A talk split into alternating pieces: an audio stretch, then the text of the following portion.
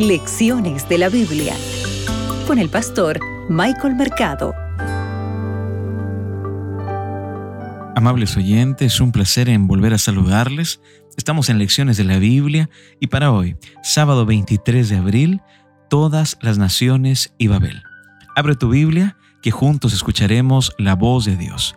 Hoy meditaremos en Génesis 11, el versículo 9. El texto bíblico dice lo siguiente, Por esto fue llamado el nombre de ella Babel, porque allí confundió Jehová el lenguaje de toda la tierra, y desde allí los esparció sobre la faz de toda la tierra.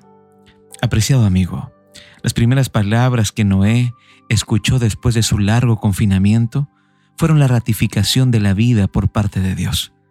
La genealogía resultante de Noé, el padre de todas las naciones de la tierra, representan el cumplimiento de esa promesa y esto proyecta un rayo de esperanza. Sin embargo, las naciones que surgieron de esta genealogía, de esta maravillosa promesa, estaban decididas a revisar los planes de Dios. La historia de la Torre de Babel que es el estudio que estudiaremos durante toda esta semana, expone las claras intenciones que ellos tenían. Ellos querían hacer las cosas a su manera. Ellos querían ser Dios. Sabes que esta mentalidad no es una mentalidad muy distante en este tiempo.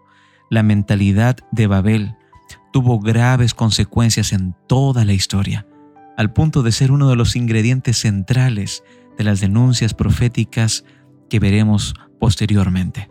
Yo quiero que tú recuerdes algo muy importante. La torre de Babel rompe con el linaje. Una vez más los planes de Dios para la humanidad se ven interrumpidos. Las naciones completamente se unen para tratar de ocupar el lugar de Dios, pero Dios responde con juicio sobre ellas y mediante la confusión resultante, la gente se esparce por todo el mundo. Y así, finalmente, el plan original de Dios se cumple y el plan estaba escrito en Génesis 9.1, llenar toda la tierra. ¿Qué te parece si tú me acompañas durante toda esta semana en el estudio de todas las naciones y Babel? Vamos a orar. Gracias Señor, porque hoy iniciamos una nueva lección. Vamos a aprender, Señor, acerca de tu palabra. Queremos aprender, Señor, acerca de, de la historia de la Torre de Babel no queremos caer, Señor, en tratar de ser como tú, ni querer hacer las cosas a nuestra manera, sino por el contrario, queremos que nuestra voluntad esté totalmente supeditada a tu voluntad. Bendice a cada fiel oyente de Radio Nuevo Tiempo. Oramos, Señor, en el nombre de Jesús. Amén. Acabas de escuchar Lecciones de la Biblia con el pastor Michael Mercado.